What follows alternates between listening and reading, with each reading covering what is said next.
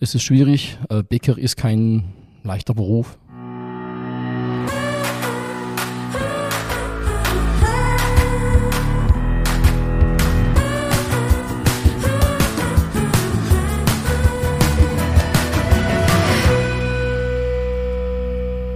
Hallo und herzlich willkommen zu einer neuen Folge unseres Podcasts Nachtschicht. Heute haben wir wieder eine Folge auf dem Ofenbänkle. Mein Name ist immer noch Ingmar Grimmer und neben mir sitzt, oder mir gegenüber sitzt der wunderbare David Haas und wir haben heute zu Gast das erste Mal einen nicht-deutschen Gast, wenn ich es richtig, oder? Ja gut, Richtig Lu im Lutz Kopf hab. Geisler, dann hier aus dem Saarland. Wenn du dir als nicht-deutsch betitelst, genau, dann, äh, dann äh, ist nicht der erste, aber ansonsten freue ich mich sehr, dass, äh, ich hoffe, ich spreche es jetzt überhaupt richtig aus, Yannick Behrendt aus Frankreich heute bei uns zu Gast ist. Hallo Yannick. Ja, genau. Hallo, bonjour à tous. Also besser gesagt aus dem Elsass. Okay, ist das, ist das nicht Frankreich? Es ist schon Frankreich, aber äh, ja, es gehört zwar zu Frankreich, aber ist schon eine Region für sich, würde Okay. ich mal sagen. Aber in deinem Pass steht Franzose. Ja, genau. so ist es auch. Und Behrendt ist richtig ausgesprochen oder spricht Äh, man das ja, eigentlich? Behrendt äh, in Frankreich, wenn ich in Paris bin, dann sagt man Béron, Monsieur Mhm. Béron, aber äh, Behrendt Das ist hört sich schon, ist schon unfassbar gut an, geht das Mega. Französisch. voll, voll. Ich hab, der David hat mir vorgeschlagen, mit Bonjour einzusteigen, aber da habe ich gesagt, du blamiere mich als nur. Ja, von meiner Seite auch herzlich willkommen. Freut mich, dass du da bist. Ingmar hat schon sehr, sehr viel von dir erzählt und äh, mit Sicherheit in vier oder fünf Podcasts mal von dir geschwärmt und äh, was man von französischen ähm, Bäckereien alles lernen kann. Von dem her freue ich mich sehr, dass du heute da bist. Ja, vielen Dank. Also ich freue mich auch für die Einladung, äh, dass ich auch zum Wort kommen darf. Äh, ja, bin ich auch begeistert. Du darfst einfach heute frei weg von der Leber äh, erzählen, was du, was du einfach erzählen willst. Und wir haben gerade im Vorfeld bei uns noch einen Kaffee getrunken und haben schon äh, eingehend über die ähm, deutsche Back- und Brotkultur äh, diskutiert. Ich hoffe, dass du heute äh, jetzt im Podcast genauso äh, offen und authentisch. Ja, also ich Äh, bin authentisch. Ich habe es nicht vorbereitet. Äh, ich spreche, wie man sagt, freie Schnauze. Ne? Und äh, ich habe da kein Problem damit. Das ist gut. Und du hast ja selber auch keine eigene Bäckerei, äh, deswegen bist du auch nicht so befangen wie vielleicht Ja. manch anderer. Genau, wir haben immer die Einstiegsfrage, unsere Folge mit, mit Gäste heißt es auf dem Ofenbänkle mit. Jetzt ist für dich natürlich, du bist ja gelernter Bäcker, die prädestinierte Frage, was hast du für Verbindungen zum Ofenbänkle? Also zum Ofenbänkler die Verbindung, dass man sich da hinsitzt zum Plaudieren nach dem Arbeitstag, gemütlich, äh, ja, mit einem Getränk, um zu eigentlich nur von schönen Sachen zu sprechen. Also nicht von den Problemen, aber von der schönen Sache, was man nur aus dem Tag machen kann und wie man das morgen angehen kann. Das ist cool, das hat noch niemand gesagt. Also Ja. auf dem Ofenbänkle ist für dich verboten, über Probleme zu reden. Ja, also Ofenbänkle ist, ich lasse den Tag auslaufen, ich habe es hinter mir und jetzt äh, ja, gucken wir, was der Tag noch so bringt. Und eigentlich, man sitzt sich ja hin, um schön zu diskutieren, zu besprechen und die schönsten Sachen, wo man bespricht, sind ja die, die schönen Sachen ne? und nicht das Negative. Cool. Schön, ja? Geile Antwort. Immer wieder was Neues. Ähm, Janik, du bist ja selber auch in einer Bäckerei aufgewachsen. Erzähl uns doch mal ganz kurz, ähm, wie war das? Du, dein Vater hatte eine Bäckerei. Ja, also mein Papa hatte Bäckerei. Ich bin drauf, äh, also drin aufgewachsen, wie man sagt. Ich bin im Kneter geboren, ne? Dans le Petra. äh, von jungem an, äh, Bäckerei hat äh, für mich viel zu bedeuten. Also für mich persönlich, es ist kein Beruf, den man lernen kann. Man hat es einfach im Blut oder nicht. Man spürt den Teig oder man spürt ihn nicht. Äh, die Verbindung für mich ist mehr, äh, ja, wie, wie kann ich sagen, die Beziehung zum Kunden. Äh, also mein Papa hatte Bäckerei, die hat ziemlich spät geöffnet, immer erst morgens um sieben und viele Kunden sind schon um fünf oder sechs in die Backstube reingekommen. Und das war ein super Gefühl, wenn man sieht, dass die Kundschaft direkt reinkommt, man hat direkter Kontakt zum Plaudern, zum Arbeiten und es war immer äh, ja, eine ganz tolle Atmosphäre halt. Ne? Und warum bist du jetzt nicht Inhaber dieser Bäckerei? Also ich bin nicht Inhaber dieser Bäckerei, weil äh, wie mein Papa mich gefragt hat, ob ich das übernehmen möchte, war ich einfach zu jung und zu unerfahren mit 25. Ich habe den Beruf auch ein bisschen später gelernt, äh, aus diverse äh, Sachen. Äh, Flause im Kopf kam vorher. äh, ja, also, nee, also, ja, ich habe andere Sachen machen wollen, aber äh, ich habe die Bäckerei schon immer geliebt. Ja, ich habe den, äh, den Draht zum Produkt, den Draht zum, zum Kunden, die Gespräche, ähm, was alles verbindet mit diesen Feiertage und das äh, Besondere, wenn man jetzt ein spezielles äh, Brot macht für einen gewissen Anlass. Und das hat schon eine sehr enge Verbindung mit, äh, mit der Kundschaft zusammen. Ne? Und ich finde, dass das ganze Ensemble, in einem kleinen Dorf aufgewachsen, äh, jeder hat ihn gekannt. Ah, Le Fils du Boulanger, also das heißt, der Sohn vom Bäcker, ist überall bekannt gewesen. Habe ich irgendwo Mist gebaut, hat es nicht lange gedauert, äh, dass meine Eltern das zu Ohr bekommen haben. Äh, ja, es hat schon Vorteile und Nachteile ich, ich gehabt. fühle ne? mit dir, ich fühle Ja. mit dir. Der Sohn vom Bäcker, ja, das, äh, ja, kenne ich. Ja. David ist ja auch in einer Bäckerei aufgewachsen. Ja, okay. Und da war es ähnlich. Also wenn ich irgendwas Ja. angest- angestellt habe im Dorf, hat es keine halbe Stunde Ja, gedauert. genau. Und das wusste jeder. Ja. Das war ja. Aber im Nachhinein ist es äh, schon eine tolle Anerkennung, ne? voll. muss man sagen. Ne? Weil heutzutage ist ja jeder mehr oder weniger anonym. Ja, jeder für sich. Ich sag mal, also wie ich jünger war, da war die Welt noch nicht in Ordnung. Die Welt ist jetzt auch in Ordnung, aber sie war anders. Ja. Das auf jeden Fall. Ja. Du hast gerade äh, gesagt, in einem kleinen Dorf, ähm, wie heißt das Dorf? Also das Dorf heißt Saint-Louis-les-Bitches. Es ist sehr bekannt, weltweit bekannt für die Kristallerie. Also Kristallerie de Saint-Louis ist super bekannt. Gibt keine große Werbung, es ist sehr exklusiver Kristall.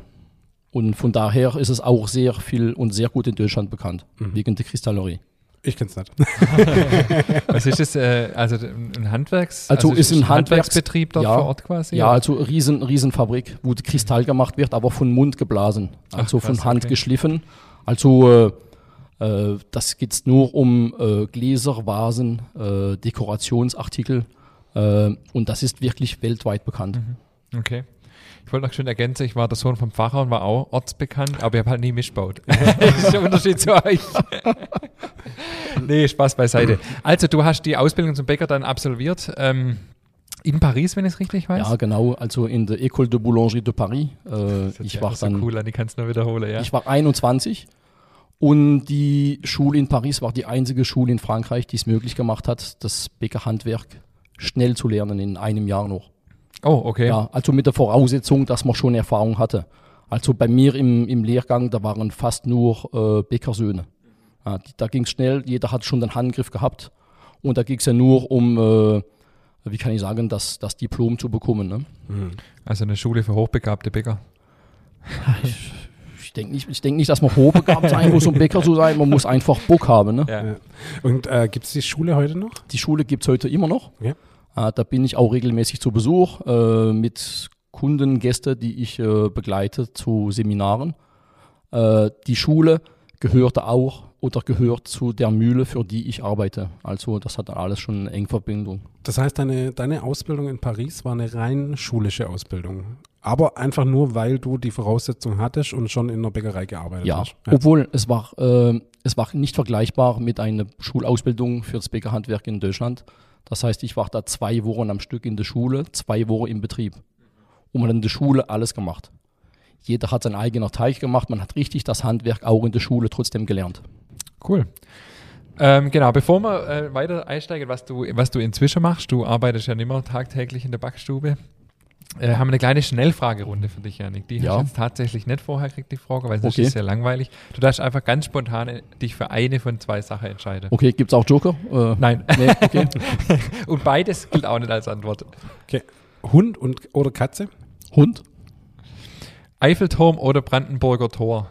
Eiffelturm, Baguette oder Vollkornbrot? Baguette, Filterkaffee oder Kaffee Olé? Au lait. Das war's schon. Hast du geschafft. du bist ja sehr entscheidungsfreudig.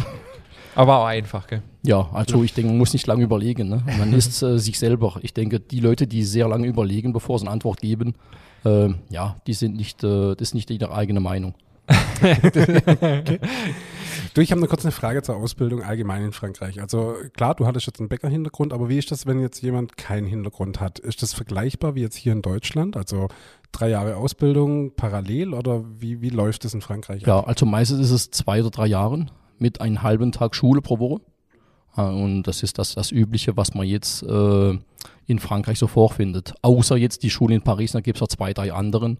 Äh, das sind ganz spezielle, wo die Ausbildung wirklich so läuft, dass man wochenweise äh, in der Schule ist. Ich denke, es ist auch besser, weil man ist in einer Gruppe, kann besser austauschen äh, und man, man ist richtig mit der Materie beschäftigt. Das heißt, man lernt das Handwerk im, in der Schule. Äh, wenn das anders gemacht wird oder wenn man jetzt als Auszubildender ist in einem, kann man sagen, falschen Betrieb, kann man nichts dazu lernen. Also man kriegt hier nur Jobs angeboten oder Stelle, wo keinen Spaß machen und da kann ich schon verstehen, dass viele die Lehre auch abbrechen. Ne? Wie ist es allgemein mit, mit Nachwuchs in, in Frankreich in der, in der Bäckerbranche? Äh, Ich denke, es ist nicht anders wie in Deutschland. Es ist schwierig. Äh, Bäcker ist kein leichter Beruf. Äh, Das hat sehr viele mh, Inconvenients, werde ich sagen. Ich hoffe, jeder versteht, was ich meine. Inconvenients, also Nachteile. Äh, Früh aufstehen, lang arbeiten, schlechte Be- Belohnung und so weiter und so fort. Das stimmt nicht alles. Ich denke, da wo die, die jungen Leute falsch informiert sind, sind die ganze Perspektive, wo das mitbringen kann. Äh, Da wird zu wenig davon geredet. Also Bäcker lernen heißt nicht nur Geselle bleiben, äh, früh aufstehen, äh, schlechte Bedingungen, äh, Tageslicht nicht sehen, das stimmt alles nicht. Also heutzutage, das Bäckerhandwerk hat äh, sehr viel evoluiert. Man sieht es auch in viele kleine Produktionen, die transparent sind, wo man die Produktion sieht, da hat man richtig Spaß und Bock zu arbeiten. Ne? Es gibt sehr viele junge Bäcker, die sich selbstständig gemacht haben in diesem, äh, kann man sagen, in diesem äh, Konzept. Und da macht es richtig Spaß, darin zu arbeiten und auch da, da das Brot zu kaufen. Ne? Mhm. Ja. Okay, und dann ging dein Weg also weiter. Du hast dann ähm, ein paar Jahre als Geselle äh, gearbeitet in verschiedene Bäckereien und bist ja inzwischen aber nicht mehr als Bäcker äh, aktiv. Ja, Erzähl mal ein bisschen über deinen weiteren Weg ja dann. also eigentlich, ich habe jetzt Bäcker gelernt, um jetzt nicht Geselle zu bleiben. Äh, ich habe es gelernt, weil ich denke, es ist wichtig, ein Diplom zu haben. Ich habe da noch zwei Jahre dazugelegt, also ich habe da noch zwei Jahre draufgelegt, als ich habe Fachabitur in Bäckerei gemacht mit Schwerpunkt Lebensmittel. Und danach bin ich dann auf äh, Reise gegangen. Ich war äh, drei Monate in Südfrankreich, da war ich ein im Jahr äh, beschäftigt im Elsass in der Bäckerei, wo ich allein gearbeitet habe. Aber vornherein hatte ich schon gesagt, dass ich gern in den Außendienst gehe, als Demonstrateur, das heißt als äh, Backmeister, äh, Sachen vorzuführen. Äh, also mich, mich hat es wirklich get- getragen, außerhalb Frankreich zu arbeiten. Und das Können, was in Frankreich so gemacht wird, das Normale, vielleicht im Ausland zu zeigen, wo das jetzt eine Spezialität ist. Und was machst du jetzt konkret? Also ich bin jetzt angestellt äh, bei der Grand Monnaie de Paris. Ich bin im Außendienst, bin zuständig für den deutschen und den äh, österreichischen Markt für unsere Mehle. Okay, das hast du jetzt sehr schnell ausgesprochen. Also das heißt auf Deutsch die äh, Pariser, große Pariser Mühle. Ja, also Grand Moulin de Paris, ja, das ist die große Pariser Mühle äh, mit Sitz in Paris. Und was macht ihr? Das hört sich jetzt ja erstmal so ein bisschen an, du, du vertreibst dann da äh, Mehle in Deutschland. Sind das Spezialmehle, sind das Mischungen? Was, was ist das, was ihr, Ja, was ihr also- macht? Also ich, äh, bei mir liegt immer zu Herzen, um genau zu sagen, dass ich das gleiche Mehle in Deutschland verkaufe, was die Bäckern in Frankreich bekommen. Es ist kein Produkt oder keine Produkte, die angepasst sind auf den ausländischen Markt. Es ist eins auf eins das gleiche Mehl, was der Bäcker in Frankreich benutzt. Das heißt, wenn ich jetzt eine tolle Baguette in, äh, in Paris kaufe, äh, ja, ist der deutsche Bäcker auch in der Lage, die gleiche tolle Baguette in Deutschland machen zu können, weil er die richtigen Rohstoffe hat dafür. Aber jetzt sage ich mal ganz provokativ, Mehl ist Mehl. Was, was ist da jetzt die Besonderheit? Ja, also Mehl ist nicht Mehl, Wein, Wein ist auch nicht Wein. Ja. Ja, da gibt es äh, Bourgogne, da gibt es Bordeaux, da gibt es äh, aus dem Elsass. Hm. Äh, und so ist genau das Mehl. Also Mehl ist nicht Mehl. Aber das heißt, als deutscher Bäcker kann ich gar kein so gutes Baguette herstellen wie ein französischer. Doch, mit, Doch. Dem, mit dem Mehl.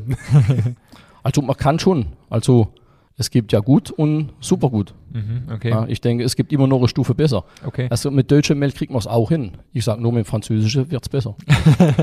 Okay, und verrat uns mal, was ist, also was ist der Unterschied jetzt zum, zum deutschen Mehl? Also der Unterschied ist, man muss das vergleichen wie mit Wein. Also ein Wein Cuvée oder äh, man nimmt erstmal die, die Weintraube, ob es ein Bordeaux ist äh, oder ein Sauvignon äh, oder man, man vergleicht äh, einen Wein aus dem Elsass Gewürztraminer Riesling. Das sind ja alles äh, Rebsorten.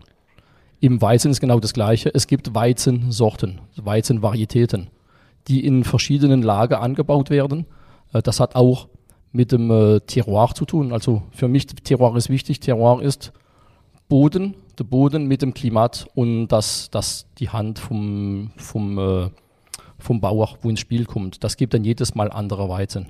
Das heißt, es gibt Weizen aus der Champagne, es gibt Weizen aus Südfrankreich, der ist anders von der Bodenbeschaffung, der ist äh, anderen Boden, anderes Klima. Dementsprechend gibt es einen anderen Geschmack im Weizen und andere technische Spezifikationen. Und was das Besondere ist am Mehl, es ist die Mischung von der verschiedenen Weizensorte, die das, die richtige Cuvée macht aus dem Mehl, für das gewisse Produkt herzustellen. Okay, das heißt, ihr habt spezielle Mehle für Baguette, ihr habt spezielle Mehle für Croissant zum Beispiel. Ja, Oder wie genau. muss man sich das vorstellen? Ja, also Baguette ist eigentlich, äh, man braucht ein Mehl, das sehr viel Wasser aufnimmt, das aber gleichzeitig elastisch ist. Das Mehl muss dehnbar sein. Ja, und da wird die Qualität des Mehles gemessen durch die Dehnbarkeit und die Elastizität äh, Mhm. vom, vom Mehl. Und bei Croissant? Beim Croissant ist es genau das Gegenteil. Man braucht ein proteinstarkes Mehl. Das ist ein Mehl, was einen Teig gibt, der Struktur hat, der auch fähig ist, äh, Fett aufzunehmen, äh, schwere Teige zu verarbeiten und dass man daraus eine, eine schöne, ein schönes Development kriegt, das heißt eine schöne Gäre, ein gewisses Volumen mit einer gewissen Porung und die Blätterung, wo dazu passen sollte. Und das schafft ja ein, alles durch äh, verschiedene Weizensorten zu mischen. Ich, ich habe noch nie gehört, dass es ein, ein Weizen-Cuvée, fand ich total cool gerade, also mega. Also wirklich, dass ihr einfach nur unterschiedliche Weizensorten mischt, Ja. sodass es halt dementsprechend dann Ja. die Qualität hat, die, es, die ihr Ja, braucht. also es gibt, das ist ja auch das, das Kerngeschäft von jeder Mühle. Das Kerngeschäft von der Mühle ist das, die Matrice Blé. Das heißt, äh, ich habe ein Muster von einem Produkt. Das sieht so. Danach versuche ich das Produkt so gut wie möglich nachzubauen. Dann habe ich Weizen. Der eine bringt vielleicht den Geschmack, die andere Weizensorte bringt die Wasseraufnahme, die dritte Weizensorte gibt, dass das Teig nicht klebt. Und es ist die Mischung, wo alle Komponenten zusammenfassen, dass ich als optimale Produkt herkriege. Sicher, ist ja nicht auszuschließen, das können vom Bäcker. Ne? Man kann auch mit, mit Gutes Schlechtes machen. Ne? Klar. Also das heißt, äh, du versprichst nicht, wenn du jetzt dein Mehl verkaufst, dass, dass die Bäckerei dann perfekte Baguettes hat. Nein, das verspreche ich nie. Ich sage immer, gutes Produkt, da gehören drei Elemente dazu. Also gute Rohstoffe, gute Fähigkeit vom Bäcker und danach auch das Material muss passen. Ne? Also die drei Komponenten machen das tolle Produkt. Was meinst du mit Material? Also Material meine ich, es ist mehr die Arbeitsbedingungen. Mhm. Dem Teig dann die Zeit lassen. Ja. Ja, darf nicht unter Stress stehen. Also wenn es gemütlich gemacht wird, wenn man dem Teig die Zeit gibt, sich zu entfalten, vom Geschmack her wird es natürlich besser. Okay, und das heißt, deine Aufgabe ist dann jetzt schon viele Jahre, äh, den deutschen Markt zu bedienen, sozusagen, mit Ja. euren Spezialmehle. Also meine Aufgabe ist eigentlich, Mehl zu verkaufen, Mhm. aber ich mache viel mehr, weil zum Verkauf hört, gehört auch Beratung. Nicht nur über Mehl, aber äh, über Konzepte. Ich bin jetzt schon seit über 20 Jahren im Geschäft, bin deutschlandweit unterwegs, kenne fast jede Ecke von Deutschland. Ich kenne auch Deutschland besser als Frankreich. Äh, bin auch dabei. Aber in Untermünkheim warst du noch nie. Nee, da war ich noch nie. Es gibt immer noch Flecken, die man entdecken kann. Ne? Aber, es gibt, aber ich muss sagen, eine super schöne Landschaft hier. Aber das heißt, du lebst auch in Deutschland. Ich hatte in Deutschland gelebt, Okay. sieben Jahre lang am Anfang, wie ich das äh, aufgebaut habe. Da war ich auch so gut wie nie zu Hause. Ich war auf jede Messe, auf jedem Seminar, äh, habe unsere Produkte vorgestellt, zur Verkostung gegeben, äh, habe selber Seminar gegeben in verschiedene Schulen, äh, bei Großhändlern und so weiter. Und äh, ja, das hat schon riesen Spaß gemacht. Und jetzt ist es mehr, äh, sicher, mein Ziel ist, Mehl zu verkaufen, aber auch nebendran Rezepturen zu geben, wie man was besser machen kann, wie man es anders machen kann. Äh, es geht auch Tipps zu geben. Ich denke, der Bäcker muss ja begleitet werden heutzutage. Nicht nur sagen, da habe ich tolles Mehl, mach was. Nee, ich denke, da gehört viel mehr dazu. Das ist ein bisschen Philosophie. Was mache ich draus? Ein bisschen mehr Kultur, Esskultur mit der Gastronomie zusammen. Äh, es geht ja auch, Tipps zu geben, Idee zu geben, was ich noch machen kann. Auch im Bäcker mal sagen, mach's doch mal so oder so oder äh, änder mal ein bisschen dein Sortiment. Da am Anfang war es ein bisschen schwierig für mich. Da hieß es immer, ja, was will der kleine Franzose hier? Ne? Also, äh, der kennt doch nichts außer Baguette. Äh, mittlerweile, denke ich, habe ich die Erfahrung, äh, dass ich auch gut mitreden kann und berate auch ab und zu meine Kunden zu sagen, ja, das brauchst du ja nicht machen. Die Maschine würde ich nicht kaufen, die ist nicht notwendig. Äh, mach was Gutes und äh, guck nicht unbedingt, wie es einfach geht zu machen. Ich denke, der einfachste Weg ist nicht immer der beste. Also sprich ein Vertrauensverhältnis einfach schon über die Ja. ganze Jahre Ja, genau. entstanden. Und nochmal zu der Mühle selber. Also, wenn ich es richtig weiß, vertreibt ihr ja weltweit Mehl. Ja, genau. Aber das kommt alles aus Frankreich? Das kommt alles aus Frankreich, aus französischer Weizen. Okay, und das, das schafft ihr, die, die- die, Menge, die dann da äh, nachgefragt ist, auch, auch zu produzieren? Ja, immer, also- Oder? Ja, also die, die Mengen werden, äh, wie kann ich sagen, wir, wir schaffen, was wir machen können. Jetzt ist gerade der Zeitpunkt, wo wir vieles nicht mehr schaffen, weil die Nachfrage ist sehr groß und wir kommen einfach nicht hinterher. Aber äh, Die, wir priorisieren natürlich den französischen Markt und den europäischen Markt äh, auf unsere Spezialmehle, beziehungsweise Mehle ohne Zusatzstoffe, ne, was der große Schwerpunkt ist. Mhm.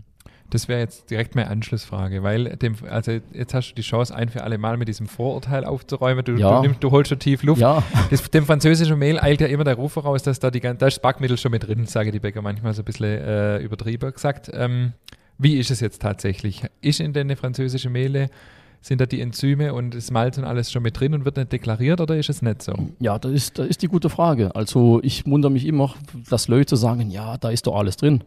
Wo steht das? Das steht nirgendwo. Was Wo- in der, was in der Tüte drin ist, ist es drin.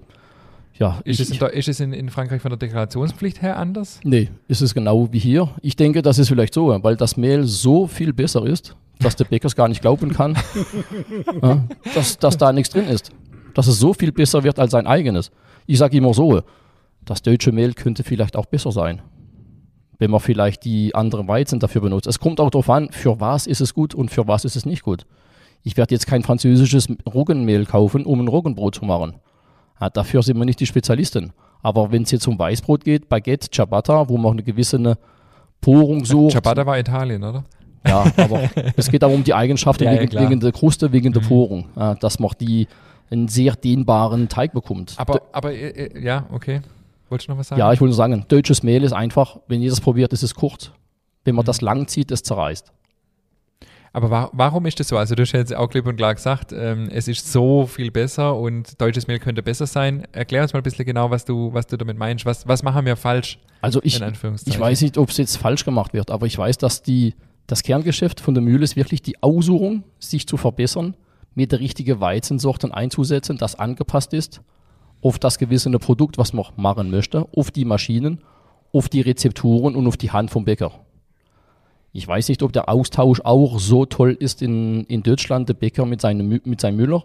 Ich glaube ja nicht. Also in Frankreich, wenn ich jetzt mit der Mühle zusammenarbeite, ist es für, ich würde mal sagen, fürs Leben lang. Also man, man wechselt nicht die Mühle, weil sie jetzt eine Preisaufschwung äh, Aufschwung gegeben hat oder eine Preiserhöhung, wo man denkt, ja, ich muss jetzt was günstigeres kaufen, weil das Mehl ist einfach anders. Jede Mühle hat ein anderes Mehl mit einem anderen Geschmack. Das umzustellen, da müsste ich mich auf den Kopf stellen, die Rezepturen alle ändern und noch schlimmer, mein Endverbraucher, der kommt zu mir als Bäcker, weil das Baguette so schmeckt. Setze ich ein anderes Mehl ein, wird es anders schmecken. Und dann ist die Baguette nicht mehr, wie die vorher war. In Deutschland ist es so, dass das, der Wert jetzt nicht unbedingt aufs, auf, auf der Herkunft von, vom Mehl gelegt wird. Ja, da wird es verfeinert mit Rezepturen, mit Sauerteige, die dazukommen. Das influenziert natürlich auch den Geschmack. Und das Vertrauen zur Mühle ist jetzt nicht unbedingt das gleiche, die gleiche wie, wie das Vertrauen zum, zum, zum, zum Müller in Frankreich. Aber habt ihr dann tatsächlich, äh, so wie ich das jetzt rausgehört habe, ja für jedes Produkt ein eigenes Mehl?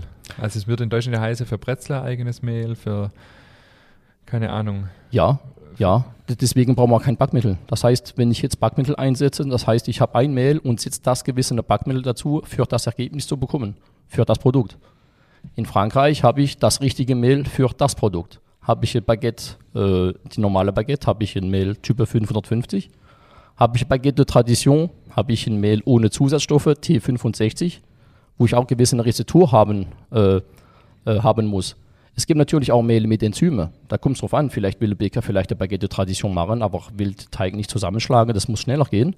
Dann setzen wir Enzyme dazu, dass es einfach hat zum Verarbeiten. Aber es wird ein anderes Produkt sein. Okay, äh, Baguette Tradition, ich spreche es nicht richtig aus, ich weiß, aber muss bestimmt erklären, was ist der Unterschied? Gibt es gesetzliche Vorgabe? Ja, das ist das einzige Brot in Frankreich, äh, was gesetzlich geregelt ist. Das ist ein Baguette de Tradition Française. Ist das beste Produkt, was man eigentlich bekommen kann beim Bäcker. Weil das ist ohne Zusatzstoffe, muss zusätzlich vor Ort geknetet, gebacken und verkauft werden und darf nicht eingefroren werden. Okay, das ist eh nochmal ein spannendes Thema mit dem Vorort äh. Aber wenn wir schon beim Baguette sind, ähm, genau, jetzt hast du die Chance mal äh, loszulegen und zu sagen, auf was kommt es tatsächlich beim Baguette letztendlich an. Also wir, ich habe gestern Abend erst wieder einen Genussabend gehabt, da ist auch mal das Baguette ein Bestandteil davon und äh, wir Deutsche kannten das Baguette ja lang nur als Stange, st- einfach eine Weißbrotstange, Ja, wir haben ja gar nicht verstanden, was ein Baguette eigentlich heißt. Gibt es ja auch ganz lustige Anekdote, weil die Deutsche, die schimpfen ja auch, wenn die Pochung zu grob ist, weil, kein, Ja, äh, weil dann ich. alles durchrutscht und so, das kennst du ja Ja. wahrscheinlich, genau. Aber auf was kommt es für dich persönlich bei einem guten Baguette an? Also was wichtig ist, die Baguette, die Porung kann groß sein, muss es nicht. Das ist für mich kein Qualitätsmerkmal. Ah, okay. Was wichtig ist in der Baguette, die muss knackig sein. Eine ganz dünne, splittrige Kruste, die da richtig Spaß macht, wenn man das isst. Viele haben eine Baguette, da ist die großen Zentimeter dick. Da kann ich keinen Genuss haben. Ne? Das erste Bissen die Baguette ist der Gaumen schon aufgerissen. Ne? Und dann ist der Spaß schon äh, vorbei. Nee, Baguette, das muss innen von der Porung, also speckig sein. Äh, ja, wie kann ich sagen? Das ist so ein Gefühl. Das muss speckig sein, feucht sein, außen eine ganz dünne Kruste. Und man kann natürlich nicht von einer Baguette verlangen, die man morgens um 8 kauft, dass die abends noch hammermäßig ist. Sicher kann man die noch essen. Da messe ich auch die Qualität. Es gibt Baguette, die man abends noch essen kann und andere, die man nur noch wegschmeißen kann. Guter Baguette kann man abends noch, sagen wir mal, essen, genießen. Aber eigentlich, der tolle Baguette, die soll kurz sein vom Biss. Die müsste fast im Mund äh, von der Kruste vergehen. Die, die Krumme muss man auch schon ein bisschen kauen, weil das ja so ein bisschen speckig ist. Und äh, ja, ich denke, das ist ein Mundgefühl. Ne? Das muss, äh, ja, ich kann es gar nicht richtig beschreiben. Ne? Ich denke, jeder, der schon mal in Frankreich war, der weiß, um was ich spreche. Wir haben, ich erinnere mich an eine äh, Pause, also wir haben ja zusammen das Sommelierkurs letztes Jahr absolviert. Ich erinnere mich an eine Pause, wo du äh, ungefähr die ganze Pause über Baguette gesprochen hast. Da hast du dann auch was erzählt von wegen, wie dick, also wie, wie, wie groß der Durchmesser sei, äh, sei da für dich und so weiter. Ja, ja, das stimmt auch. Also die Baguette, die darf nicht zu groß sein. Also ich denke auf Durchmesser, ja, also ideal sechs, fünf bis sechs Zentimeter. Von der Länge kommt es darauf an, wie schwer die Baguette ist. Also die muss nicht lang sein. Äh, also Baguette hat im Prinzip zwischen 200 bis 250 Gramm. Äh, wenn ich hier 500 Gramm Baguette sehe, äh, ja, weiß nicht, was das sein soll, aber Baguette ist es kein. Ne? Ich hatte gestern Abend, wie gesagt, Genussabend, dann hat mich auch einer gefragt, der wohl öfters auch in Frankreich ist, ähm, warum das so ist, dass in Deutschland die Baguette immer so hammermäßig groß sind im Vergleich zu Frankreich. Aber Erklärung gibt es dafür keine, oder? Ja, ich denke, äh, ja, wenn man mit einem gro großes Stück Teig äh, arbeitet, ist es einfacher. Man muss nicht so filigran sein als mit einem kleinen Stück. Das, das könnte eine gute Erklärung für die deutsche Bäcker sein. Ja, und halt praktisch wahrscheinlich, weißt du? Also, Rationell. wenn ich 250 kaufe, kann ich auch gleich 500 kaufen. Also, ich glaube, die Deutschen sind einfach praktischer. So. Was, was hältst du von den Baguette, die man früher so standardmäßig gesehen hat, mit den Löchern unten dran, die dann in so, in so Lochblechgehänge äh, gebacken worden Ja, sind? ich, also das ist in Frankreich auch noch so ein Urlaubsort, das sieht man ja, Ah, okay. äh, dass die Baguette in Gehänge gebacken worden ist. Aber das ist dann eher die Baguette für Touristen, wo, man, wo der Bäcker weiß, die kaufen sowieso nächste Woche nicht mehr. das ist egal. Da geht es Hauptsache, ich habe äh, ich hab ein Brot, was ich belegen kann äh, mit Marmelade und so. Da geht es nicht wirklich um Genuss, da geht es für den Bäcker auf Effektivität. Das muss schnell gehen, ob es dem Kunden passt oder nicht. Der Preis ist dann normalerweise ziemlich niedrig und da beschwert sich dann keiner über die Qualität. Ich denke, das hat immer ein Mitgefühl. Qualität ist, ist, äh, ist auch angemessen am Preis. Ich denke, wenn es nichts kostet, kann es auch nix, nicht groß was sein. Ne? Also, das ist meine Meinung. Jetzt waren wir ja vor drei, vier Wochen zusammen in Paris ähm, und da habe ich festgestellt, das hat mich total erstaunt, dass Baguette und Croissant im Vergleich zu allen anderen Produkten ja extrem günstig sind in Frankreich im Gegensatz zu Deutschland. Warum ist das so? Ja, weil das Baguette und Croissant ist ein Produit d'appel. Das ist ein Produkt äh, wie das Brötchen in Deutschland. Also das Brötchen, das ist ein Produkt, wo jeder Bäcker sich am anderen misst. Bin ich teuer, bin ich nicht teuer. Es gibt das Preisgefühl. Und die Baguette ist genau das Gleiche. Der Bäcker macht Baguette, ist das Standardprodukt und Croissant. Dafür kommt der Kunde ins Geschäft. Und danach geht es ja darum, zu zeigen, welche Kompetenz ich habe auf andere Brote, wo die Marge natürlich viel größer ist und viel teurer sind. Und da geht es ja dazu, ein Zusatzgeschäft zu machen mit, äh, mit der Brote und das andere Sortiment. Ja, das ist ja Wahnsinn. Also äh, Baguette ist ja relativ aufwendig vom Prozess her, weil Ja. es ja auch ein sehr kleines Brot ist und äh, re- relativ viel Aufwand braucht. Äh, und ich glaube, ein Euro oder was? Ja, also guter Baguette, ich sag mal 1,20 Euro. Höchstens 1,30 aber da muss es schon phänomenal sein. Krass, ja. Wahnsinn. Und äh, ja, also Preis nach unten. Es gibt auch Baguette ab 29, 39 Cent. Ja. Aber da, da weiß man, was man hat. Ne? Ja, klar. Und, ähm, und, und ja, was Ja, alles du? gut. Äh, Croissant, da will ich auch noch schön äh, drauf eingehen. Auf was kommt es beim, beim guten Croissant für dich an? Also gutes Croissant, das muss für mich ganz wichtig ist schon mal die Optik. Das muss ein Farbenspiel haben.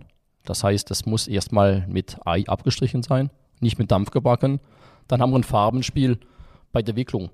Das heißt, es ist da, wo es gewickelt ist, wo es aufgegangen ist, ist es ziemlich hell. gelblich und da, wo es mit Ei abgedeckt worden ist, ist es ziemlich dunkel und das gibt da auch so Art Karamellisierung äh, beim Backen. Das soll eine, eine schöne Blätterung haben, es muss wegsplittern. Das wird jetzt im deutschen Autofahrer nicht passen, aber äh, das tut mir leid, aber das, das gehört zum, äh, zum französischen Croissant. Und das muss innen, wenn man so auseinanderzieht, das Croissant, das muss so faserig sein ne? und ein toller Buttergeschmack und natürlich auch gelblich von der Farbe und speckig auch. Ich habe ja äh, immer darauf drängt, dass er mir sagt, wann die Bäckerei kommt, äh, wo ich ein Croissant kaufen soll. Und ich habe dann tatsächlich auch äh, am zweiten Tag die erste Bäckerei, die ich mir in Erinnerung bliebe, eins gekauft. Und was mich da total fasziniert hat, war dieser krasse Buttergeschmack. Und ich habe mich dann gefragt und wir haben ja dann auch diskutiert, warum ist das so? Was ist da anders? Also wir verwendet auch Butter, aber diesen Geschmack, den kenne ich eigentlich nicht von deutsche Croissant. Ja, also in Frankreich die tolle Bäcker, die machen sehr viel aus Butter aus der Normandie. Da gibt es einen gewaltigen Unterschied, weil die, die Kühe sind in der Normandie, ist ein mildes Klimat und die sind das ganze Jahr drauf und auf die Wiesen. Das ganze Jahr. Das ganze Jahr. Und da ist das Gras grün das ganze Jahr. Und da kann die Kühe das ganze Jahr auf frische, frisches Gras essen auf der Wiese. Und das ist schon ein gewaltiger Unterschied, wenn man jetzt hier in Deutschland, wenn das Wetter schlecht ist, da sind die Kühe drin und da kriegen sie äh, ja dures Gras zu essen. Ne? Und ich denke, der Geschmack kommt auch von da, ne? weil sehr viele Auszeichnungen mit Beurre Poitou Charente, Beurre d'Issigny, kennt auch jeder Deutsche und weiß, auch tolle Butter. Das weiß schon jeder, wenn man Beurre d'Issigny auf den Tisch stellt, denkt man, oh, mal was Gescheites hier. Ne? Und der wird dann auch fürs Tourieren Ja. verwendet? Ja, ganz genau. Gibt es keine Torierbutter so wie bei uns? Es gibt es auch. Natürlich gibt es auch verschiedene äh, Qualitäten. Ne? Ja, aber, aber, da aber die richtig gute, sagst du, sind dann auch ohne Torierbutter, oder? Mit, Ja. mit, mit ganz. aus der Normandie, ne? da gibt es halt natürlich auch äh, in Blöcke 10 Kilo Blöcke oder Ja. für den Bäcker schon vorbereitet in, in 2 Kilo Blöcke. Ne? Also so Platte, aber nicht Ja. speziell nochmal vorbehandelt wie Torierbutter, Nee. sondern das ist spannend. Jetzt habe ich noch eine Frage, die uns von unserer vorletzten Sendung, wo du, also wo wir es davon hatten, von eurer Paris-Reise, hatten, hatten wir es ja davon.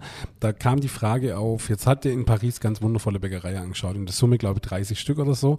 Ähm, während des Podcasts kam irgendwann die Frage auf, wie ist es eigentlich in Frankreich auf dem Land? Gibt es da auch qualitativ hochwertige Bäckereien oder ist das wirklich nur in den Ballungszentren? Nee, also die gute Bäcker gibt es überall. Sicher, in einer Stadt wie Paris ist es einfach, kürzere Wege, äh, sehr viele gute Bäcker zu finden. Auf dem Land, sicher, muss man schon das Auto nehmen. Ne? Also ich persönlich, äh, ich wohne in einer Region, wo ich auch schon ziemlich weit fahre für, ein, für eine tolle Baguette. Da gehe ich bestimmt an sieben, acht Bäckereien vorbei, bevor ich jetzt zu meinem Lieblingsbäcker gehe und mache die Baguette kaufen, so wie ich mir die vorstelle, von der Qualität her. Ist der auch Kunde von dir? Nee, nee. Also auch in Paris, ich gehe ich geh nicht unbedingt zu Bäckern, die Kunden sind bei mir. Äh, also bei mir sind sie nicht, ich bin nur zuständig für den deutschen Markt. Ich habe mit Frankreich nichts zu tun. Äh, für mich ist egal, wo das Mehl herkommt. Das Produkt muss stimmen. Ne? Ähm, wie viel, wie viel Handwerksbäckereien gibt es denn in Frankreich? Also in Frankreich gibt es 33.000 Handwerksbäckereien. Wahnsinn. Was sind es in Deutschland? Zehn. Zehn. Zehn. Ja, die Strukturen sind auch wesentlich anders. Ne? Das sind viele, viele kleine Strukturen. Also ein Bäcker kann sich auch noch als Bäckerei auszeichnen, wenn er es vor Ort verkauft. Das heißt, hat er eine Filiale, ist es keine Bäckerei. Da steht zwar Brot, da steht Pain, da steht Baguette, da steht Croissant, aber suchen Sie mal nach der Schrift Bäckerei, Patis äh, Konditorei, Boulangerie, Patisserie, werden Sie nicht finden.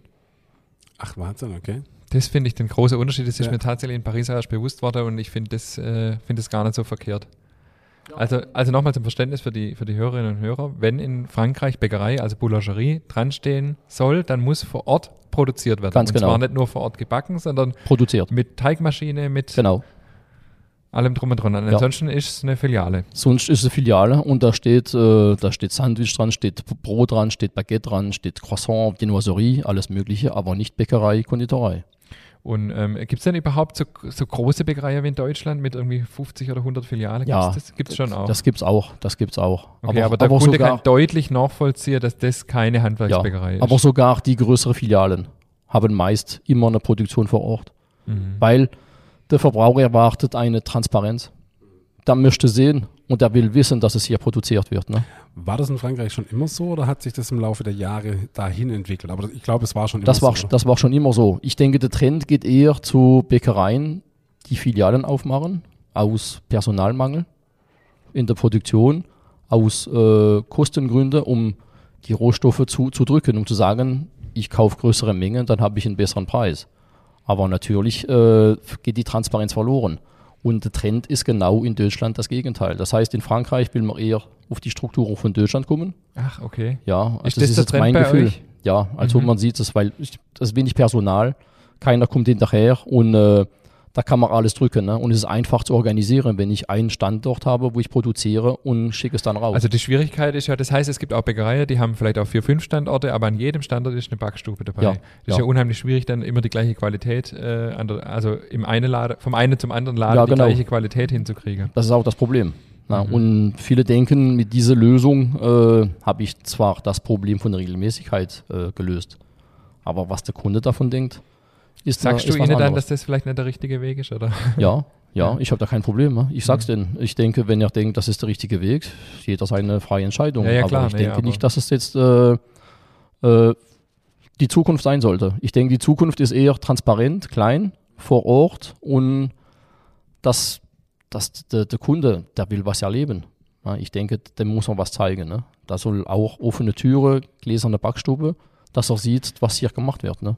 Wie, wie ist es in, im französischen Bäckerhandwerk? Also im deutschen Bäckerhandwerk, da brauchen wir ja nicht drum rumreden, da wird ja viel zugekauft, ähm, Teiglinge, Fertigmischungen, teilweise kein eigener Sauerteig und so. Kann man das grundsätzlich sagen, dass das in Frankreich noch anders ist? Oder ist es trotz der Transparenz, also die kleine Backstube heißt ja nicht unbedingt, dass da alles selber hergestellt wird. Kann man das so sagen, in Frankreich ist das eher äh, so, dass es schon alles selber hergestellt wird oder ist da der Convenience-Anteil genauso hoch wie Ja, der? Convenience-Anteil ist gerade so hoch. Ist Also, gerade so hoch. Äh, Im im TK-Bereich ist Explosion. Krass, also äh, da ist immer ein Wachstum jedes Jahr. Mhm. Äh, selbst, also nicht selbstgemachte Croissant, Pain au Chocolat. Viele Patisserie äh, gibt es ja auch äh, gefroren zu kaufen, wo man es nur noch zuschneiden kann, macht einen kleinen Dekor drauf und äh, Okay, aber die ja. Bäckerei hast du uns nicht gezeigt. nee, also die zeige ich auch nicht. da gehe ich auch selber nicht einkaufen. Bevor wir äh, über das deutsche Bäckerhandwerk sprechen, haben wir wieder eine kleine Schnellfragerunde für dich. Und zwar darfst du dieses Mal äh, nur mit Ja oder Nein antworten oder du darfst, du darfst Sätze beenden. Okay. Aber wir haben das ja schon vorher gesehen, du bist ja gut in der Disziplin. Fängst du wieder an, oder? Ich würde heute wieder Bäcker lernen. Ja, Das deutsche Mehl ist nicht so gut wie das französische, Ja oder Nein? ja, In zehn Jahren werde ich. immer noch da sein. Immer noch, immer noch Mehlvertreibe? Ich denke schon. An den deutschen Bäckereien schätze ich. Das Sortimentvielfalt. Okay. Das ist direkt unser Bogen zum, zum nächsten Themenschwerpunkt, weil ich finde jetzt unheimlich spannend von dir mal zu hören, du kennst ja jetzt der deutsche Backwarenmarkt sehr, sehr gut und viele, viele Jahre und wahrscheinlich besser wie ich, weil du viel rumkommst. Du kennst den französischen Markt und so weiter und ich kenne auch deine Meinung so ein bisschen, aber wie siehst du das deutsche Bäckerhandwerk? Also, ja, das deutsche Handwerk, ich sehe es im Moment im Wandel. Also durch Corona, äh, durch die, äh, die, die Weizeknappheit, wo wir jetzt erleben, äh, und auch, ich denke schon durch andere äh, Phänomene in den letzten Monaten, äh, ist es so, äh, dass jeder Bäcker ja, sich in Frage gestellt hat, um die Qualität zu verbessern. Ich denke, jeder macht sich heutzutage Gedanken oder mehr Gedanken als vorher wie kann ich meine Kunden binden? Und ich denke, ich kann meine Kunden nur binden mit Qualität in, in der Bäckerei, mit den Produkten. Das heißt, jeder Bäcker, habe ich so das Gefühl, gibt sich viel mehr Mühe, strengt sich an, äh, gibt sich Mühe auf die Herkunft der Rohstoffe, äh, gibt sich viel mehr Mühe mit den Rezepturen, mit der Auf, es muss nicht unbedingt, äh, wie kann ich sagen, einfach sein. Es kann aufwendig sein, Hauptsache das Resultat muss passen. Ne? Äh, ist ja einfach. Wie, wie kann ich heutzutage meinen Kunden zufriedenstellen? Ja, zufriedenstellen ist so, dass mein Kunden den Andrang hat, wieder zu mir zu kommen, weil ich was Besonderes mache. Und das Besondere ist nicht einfach, da muss man sich schon ein bisschen Mühe geben. Und ich muss ja äh, der Kunde nicht nur einmal anlocken, da muss ja wieder zu mir kommen. Und ich denke, äh, durch das Corona äh, haben sich ja viele Sachen geändert, dass der Bäcker wieder in seine Kernkompetenz gekommen ist, mehr oder weniger, um zu sagen, ich beschäftige mich hauptsächlich mal mit Brot und nicht unbedingt mit Kaffee. Ja, das ist jetzt vielleicht meine Meinung. Ich weiß nicht, äh, was ihr jetzt dazu denkt. Ja, wir haben uns ja vorher schon mal eingehend unterhalten und ich sehe es, ich sehe es ähnlich. Ähm, wie, wie, wie, wie sahst du die Entwicklung bis Corona? Also ich weiß, du bist ja durchaus auch sehr kritisch, so was die Themen Qualität, Transparenz haben wir gerade schon angesprochen, angehen. Ähm, da sahst du, glaube ich, schon großen Nachholbedarf. Ja, also äh, die Qualität hat, ich denke ich mal, stark nachgelassen. Und ich denke, jeder Bäcker hat sich mal äh, die große Frage gestellt, wie soll es ja weitergehen? Und ich denke, es, kann nur weitergehen, indem dass man sich verbessert. Weil das Angebot wird groß. Überall kriege ich Brot zu kaufen und da muss ich mich die Frage stellen, warum gehe ich zu der Bäckerei? Da muss alles passen. Die Ambienz muss passen, das Produkt muss passen. Äh, äh, ich habe vorher zu viel gequatscht mit dir. Ne? ich weiß schon gar nicht mehr, was ich vorher gesagt habe. Wie siehst du es in Zukunft? Also ist die Zukunft eher äh, kleine Bäckerei, wenig Sortiment, wobei du gesagt hast, du schätzt die Vielfalt ähm, oder ganz groß? Oder Ja. was, was denkst du, in welche Richtung das Ja. es weitergeht? Also ich schätze die Vielfalt als Franzose wegen der ganzen Körnermischungen. Ne? Also ich liebe es mit Sonnenblumenkern und so oder äh, mit, äh, äh, ach, ich finde jetzt das Wort einfach nicht. Kürbiskerne, oder? Ja, genau, Mhm. mit Kürbiskerne. Ne? Sowas ist in Frankreich nicht zu finden. Ne? Ich Ah, finde okay. das, ich finde das großartig. Mhm. Deswegen habe ich eher den Andrang auf äh, solche Brote mit diesen Zutaten. Ne? Das liegt mir auch sehr am Herzen ne? und ich mag den Geschmack, Mhm. äh, den Genuss. Äh, aber eigentlich äh, habe ich jetzt total vergessen, was du gefragt hast. Du es in Zukunft, also wo du denkst, wo die Richtung hingeht. Kleine Konzepte mit Ja. Transparenz ist ja schon ein bisschen der Trend. Oder ganz groß. Ja, also ich denke, in, in Zukunft geht es dahin, dass die Strukturen kleiner werden, dass es transparenter wird. Also sehr viele Bäcker, die sich heutzutage selbstständig machen, machen eine kleine Produktion mit einem kleinen Verkauf, ganz kurzes Sortiment, aber dementsprechend sehr hochwertige Qualitätsprodukte. Ja, da kann sich auch viel besser konzentrieren, wenn ich nur 10 Produkte mache, als wenn ich 80 mache. Ist immer so. Auf 80 Produkte habe ich 15 tollen, dann andere, der Rest, ja, läuft so mit. Es ist okay, nichts Hervorragendes.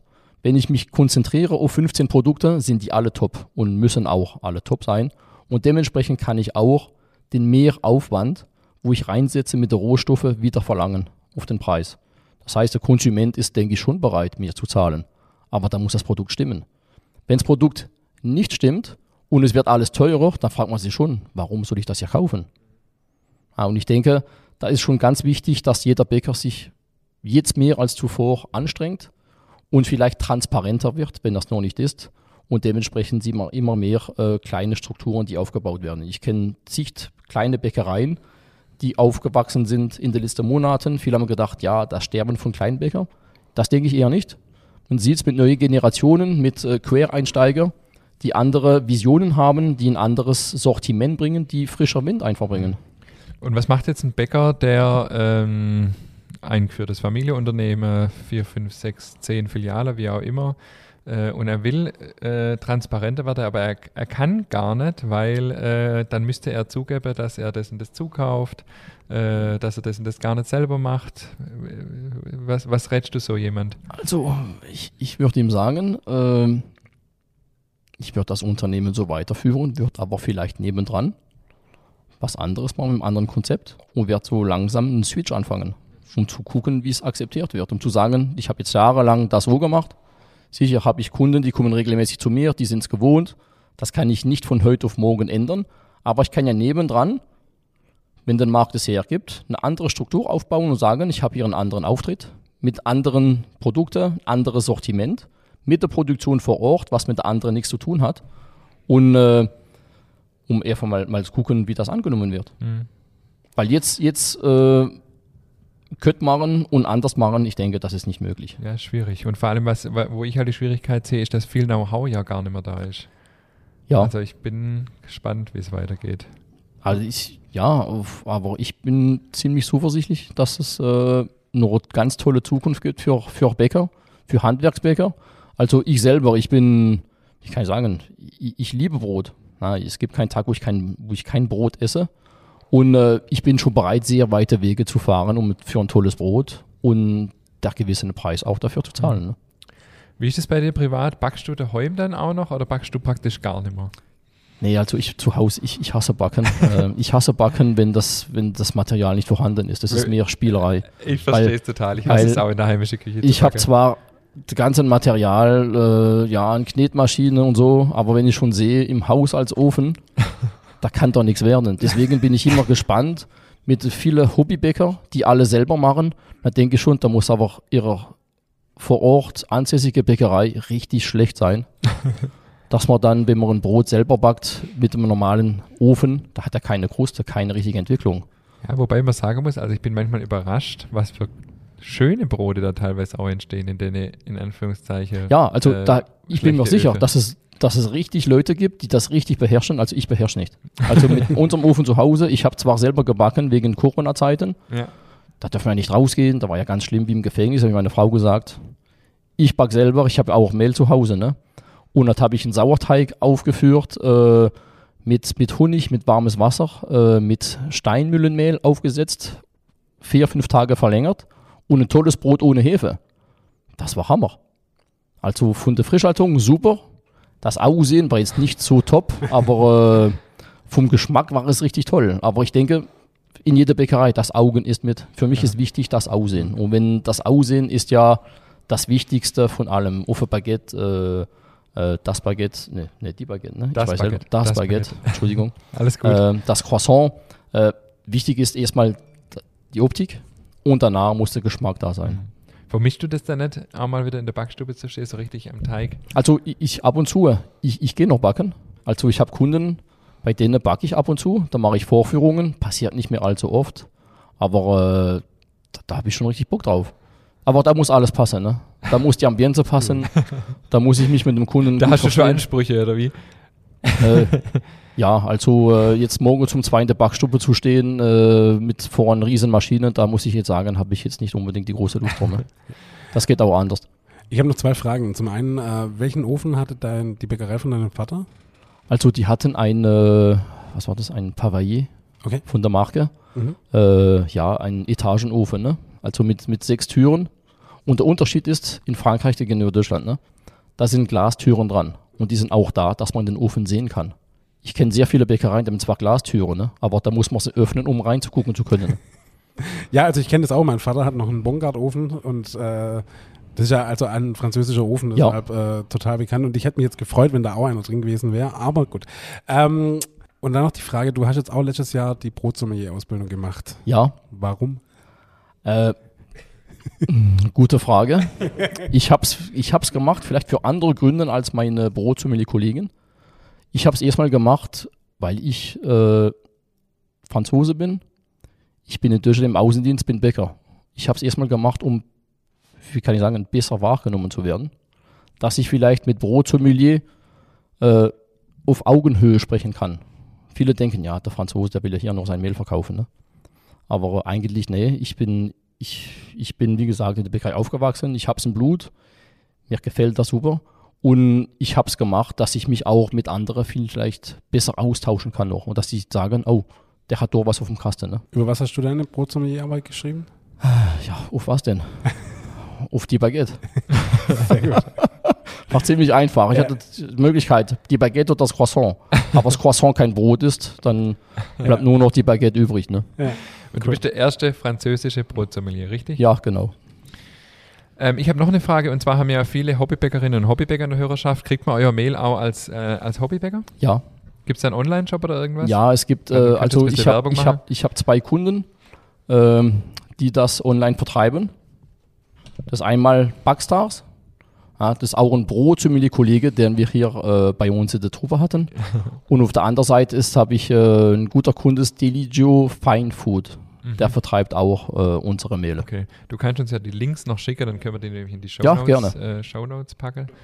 Ähm, ja, Janik, wir haben äh, fleißig diskutiert. Wir sind eigentlich mit unserer Frage schon am Ende. Mich würde noch interessieren, wie geht's für dich weiter? Du hast jetzt die Brotsommelier-Ausbildung gemacht. Du bist jetzt schon viele Jahre als äh, Mehlvertreiber oder wie nennt man das? äh, als Außendienstler der äh, großen de französischen. Mühle unterwegs. Hast du irgendwelche Pläne? Ähm, willst du noch mal selber eine kleine Bäckerei aufmachen oder ähm, keine Ahnung? Willst du Podcaster werden oder was Also, sind so deine Pläne? Also ich muss sagen, ich habe sehr viel Spaß an, was ich heute mache.